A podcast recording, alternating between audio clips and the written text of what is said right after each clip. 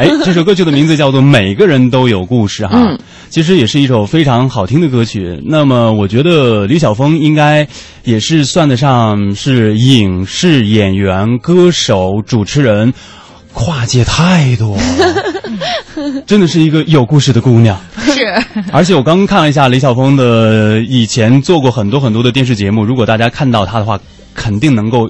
知道他是谁？他看他的节目有什么《美丽俏佳人》呐，美丽心计》呐，还有什么今今夜女人帮、超级访问，应该也算得上是晋家族当中最最让人觉得、嗯、最最闪耀的一颗星星颜。值最高的吧？谢谢谢谢，嗯我就是很劳模，喜欢工作哎，是刚刚说到这首歌曲叫做《每个人都有个故事》，我想知道嗯李晓峰，你关于这首歌曲有什么样自己的故事？当时应该会怎么样想要创作这样的一首歌曲？嗯，其实，嗯，因为我从小就学音乐、学乐器，所以一直就很喜欢音乐。嗯哼，然后呢，也有很多结识了同样热爱音乐的朋友。其实这首歌的呃缘起其实是就是特别不经意的一件事情，嗯因为我跟那个果儿 VC 的吉他手刘子涛也是我们这首歌的制作人，我们是很多年的好朋友。嗯然后就有一天，这首歌是他自己写的，他写了一个小样儿，然后就我们就是闲聊之中，他说：“哎，我写了一首小样，你听听看好不好听？”然后我就听了一下，我就说：“哇，也太好听了吧！”我说：“可是这个，我觉得应该我来唱哎。” 然后他就说：“你要唱吗？”我说：“我想唱啊。”他说：“也是啊，你这么多年，其实你也很喜欢唱歌，都没唱。那那你拿去唱好了。就这样从别人手里抢来了一首歌。我以为是人家专门给你写的呢。啊，其实对感情还没有深厚到那个程度。没有，我觉得有些时候像像像像朋友相处啊，抢来的东西反而更好吃一些。这是隔壁饭香的道理。对，包括你刚刚在演绎这首歌曲，真的每个人在听这首歌曲，总能够感觉到呃自己与这首歌曲或者自己与自己的故事，能够回想在自己脑海当中。对，当时其实这首词的创作的时候，我们两个人有聊过。其实我们就是大家，我不知道有没有这样的感受，就是我们每个人都会觉得自己经历的故事其实是很特别的，嗯无论是爱情的，还是亲情的，或者是跟哥们儿之间的。嗯但你后来发现，随着年龄的增长，然后跟更多的人广泛的接触之后，你发现其实每个人都有自己的故事，嗯哼并不是只有你自己的才觉得哇，我这个才戏剧性，或者我这个才够特别，我这个才天呐不可思议。其实每个人都有，就像歌词里写的那样，只是我想不想说而已。嗯所以我希望这首歌让大家听到的时候，也都会唤起自己内心里面的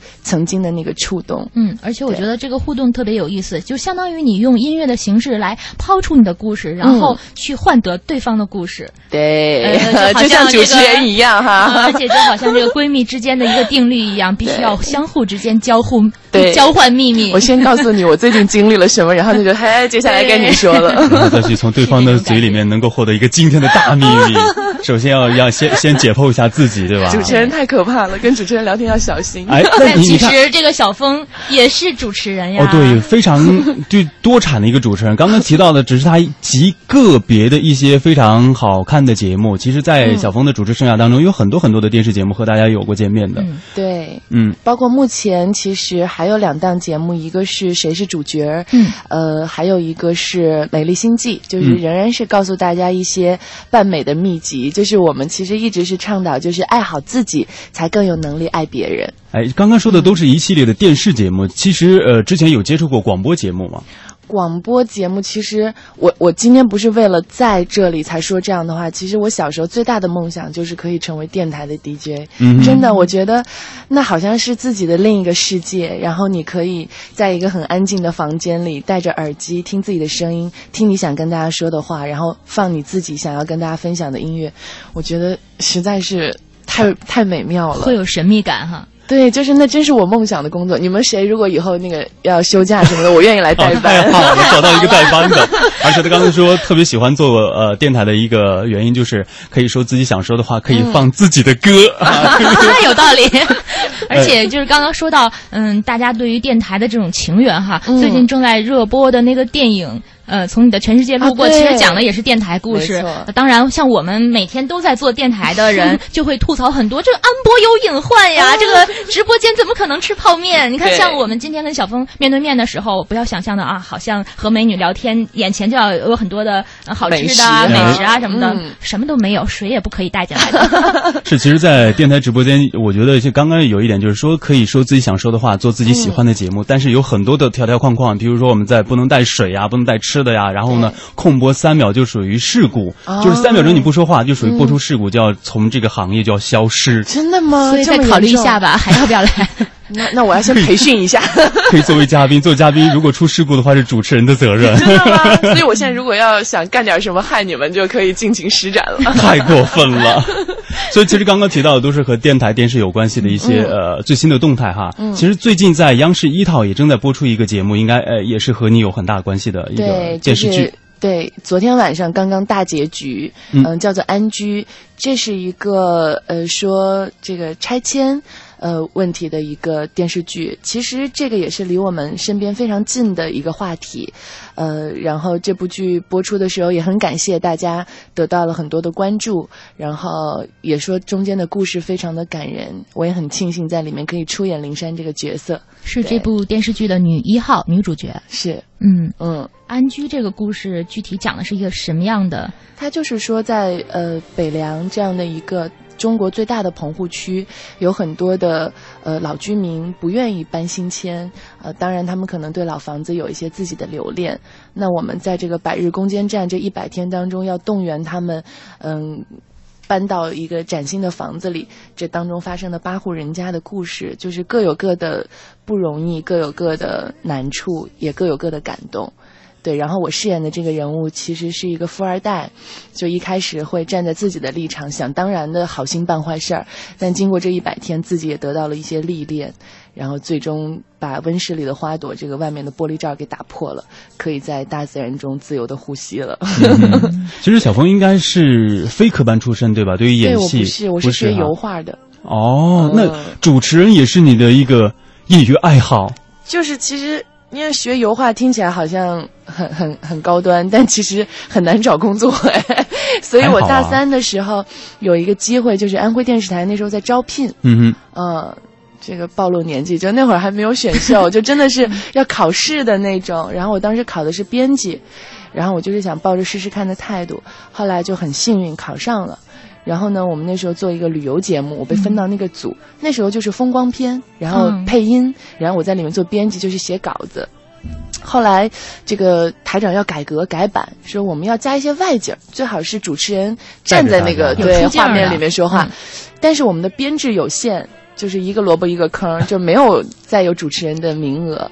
还领导放眼望去说：“哎，这个是不是大学生？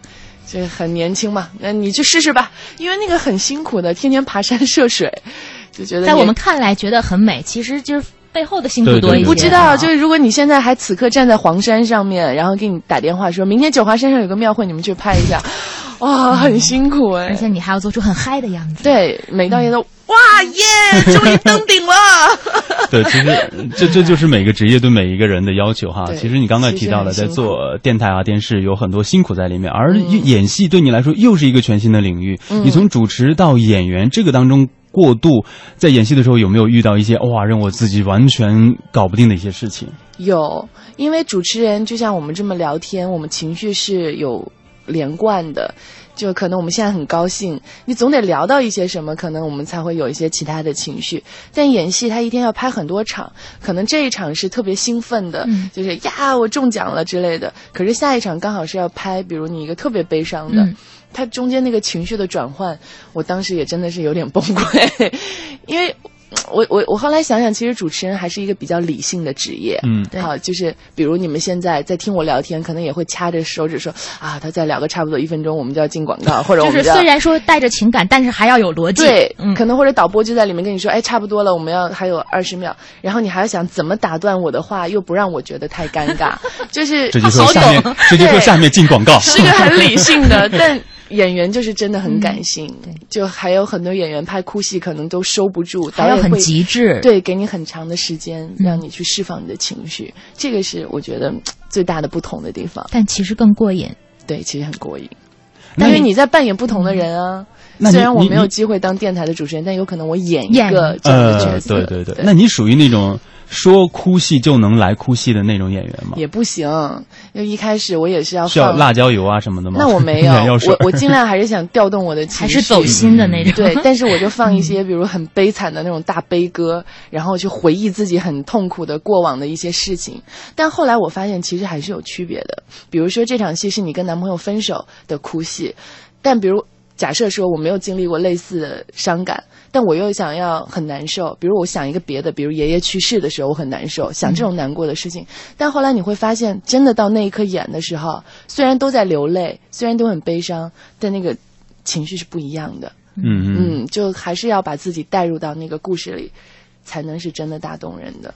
哦，其实每一个人，我相信就是在主持也好，在演戏也好，总是有很多很多在一些作品当中能够找到自己的一些影子。对，比如说你在刚刚说到一些调动自己的一比较悲的情绪，肯定要想自己认为哪件事情能够让自己哭出来，我去想象那件事。是在演的时候，肯定也是呃就是不经意的就会流露出很多自己对这个事情、对这个人的一些感情在里头。对，因为比如这个角色是让胡云你来演，那你自己就会有对这个角角色的理解。我觉得每个人理解是不一样的。比如同样是富二代，你可能认为的富二代就是，哎，我认为他在他的这样的成长背景里说这样的话合理呀。我可以演的就是很任性，但我不刁蛮。就是每个人有每个人的理解，嗯，而且，呃，演戏这件事儿，就很多时候你又想打破自己，打破那种固有的刻板印象，就想演一个、嗯哪怕是哭都跟别人哭的不一样的 这种感觉啊。就是、对。其实你要是把自己的感情带入到这个角色里，你呈现出来的一定跟别人不一样。嗯，那呃，你这一次演的是一个呃女一号，在安居里面女一号，那你、嗯是你最期待的一个角色吗？嗯，就是脑海当中最想演的是这样的一个角色。其实对于我演戏来说，我真的还是一个新人。就是其实各种各样的角色我都挺想演的。然后我演过医生，然后演过这个广告公司的创意总监，然后这次是演一个国家公务员，嗯，然后还演过这个喜欢摇滚的、喜欢音乐的年轻女孩，就是还有女杀手，就是各种各样的。其实我对于我来说，现在就像一块海绵扔到大海里，我觉得所有没有演过的我都很想演。而且，呃，所有的导演，优秀的导演或者嗯什么，你你应该都很期待合作吧？对，其实也跟很多非常有名的导演，包括知名度很高的剧组有过。对我很庆幸，就是我现在拍过的这几部戏当中，尤其是合作的搭档，其实他们都是非常优秀的演员。像王雷，我刚刚听胡宇播报，昨天是不是还呃，对，领奖了？是不是？对对，马上今天晚上揭晓。啊，今天晚上就嗯揭晓了。对，我的第一部戏就是跟他一起拍的，演他的初恋女友。然后还有像呃樱桃，嗯然后黄轩，啊包括这次王志飞老师，其实，在跟他们的合作当中，你都可以得到很多的学习。你想啊，比如你去今天报一个班儿培训啊，王老师给你讲课，那最多讲一堂课，嗯嗯对不对？然后他给你教你怎么演。但你这天天拍戏，在一起相处一百多天，而且他不是给你讲课，是面对面的跟你演，你那个碰撞一定跟你教学其实学到的东西是不一样的。嗯，真的很感谢这个导演和这些合作的搭档给我很多的包容。真的觉得小峰是一块海绵啊，而且是一块特别聪明的海绵。他随时随刻，就哪怕听到一个整点播报的时候，都会从中吸取到很多的知识，这个 知识点、对啊信息量哈。对啊，我相信就是你看，就是作为一个主持人，还作为一个演员，我觉得这一点非常的重要，就是你有一有一双发现的眼睛，不管你是在做什么，哪怕你刚刚坐在我们的直播间，然后看我们在操台的时候，你以前完全没有接触过电台，你就知道我下面要干嘛干嘛，你已经他随时完全知道随刻都在跳广 get 告啊那种。新技能啊！哎呦，真的期待 今天的领导不要听节目，领完这听完节目之后，明天就把明天多了一个新的同事 小，王直接拉过来做节目了啊！可以说真的也是非常，我觉得真的是能够和这样的一些年轻人一起聊天，觉得非常的开心，而且能够从这些呃演员也好，而且从他们的身上能够感觉到很多给我们。就是很多有正能量的一面吧，真的啊包括你看今天，我觉得你的年龄肯定比我小，我就不问 你多多大了啊，真的比我比我小很多。我平时觉得自己可能身上有很多的负能量，但是看到你和你聊天，啊包括今天的天气，让我把你照亮心情就好起来，真的像一个小太阳。是，不是真的让人觉得啊挺期待的。那接下来有哪些最新的动态呢？呃，我刚刚拍完一部呃现代的情感电视剧，叫《下一站别离》，是跟于和伟老师和李小冉一起合作的。